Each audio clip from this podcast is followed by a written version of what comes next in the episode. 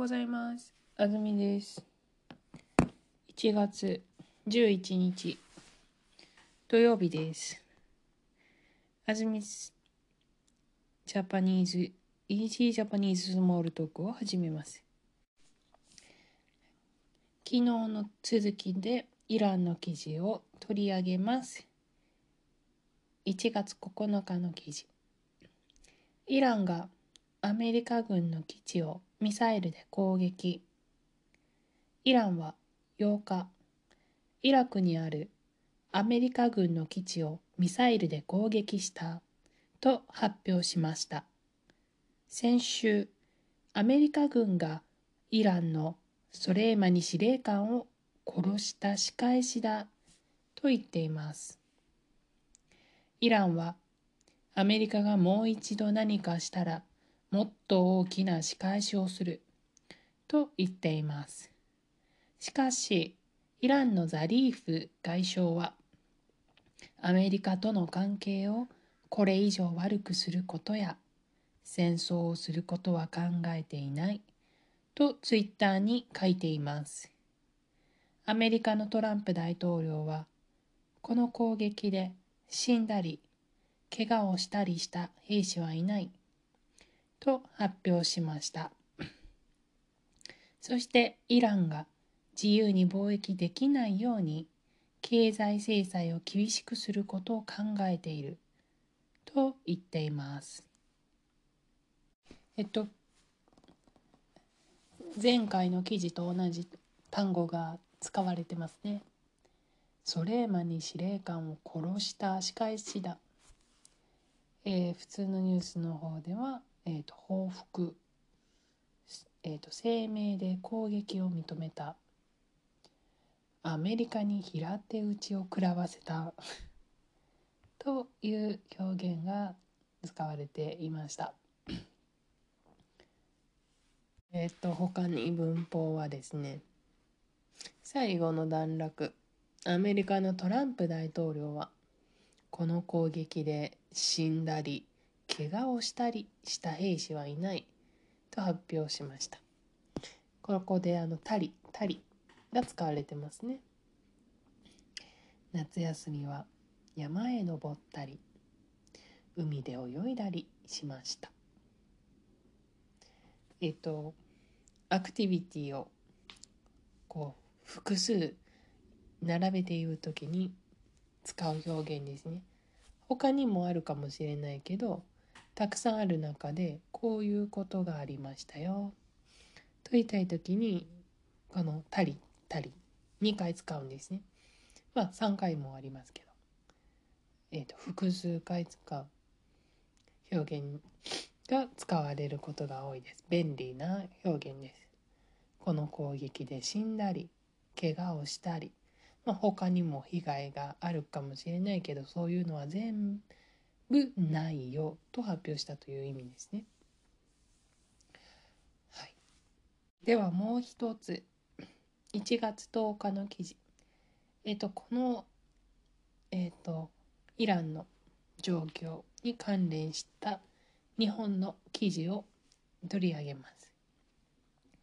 防衛大臣が自衛隊の船と飛行機を中東に送る命令を出す河野防衛大臣は10日自衛隊の船1隻と飛行機2機を中東に送る命令を出しました。緊張が続く中東の海で石油を運ぶタンカーなど日本と関係がある船の安全を守るのに必要な情報を集めるためです。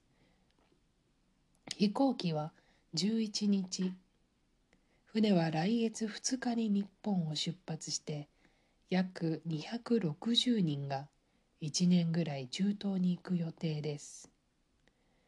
集めた情報は日本と関係がある船の会社やアメリカなどにも伝えます。野党は自衛隊を送ることを決めた去年12月とは中東の様子が変わったなどと言って自衛隊を送ることに反対していますはい たくさん漢字が出ている記事ですね。えっ、ー、とこの前と同じ単語は緊張が続く中東の海緊張というのがまた出ていますね。えっ、ー、と自衛隊というのはまああの日本独自の単語ですね。日本には軍隊はないなので軍隊とは呼ばないんですけれども国を守るための自衛隊というのがあります。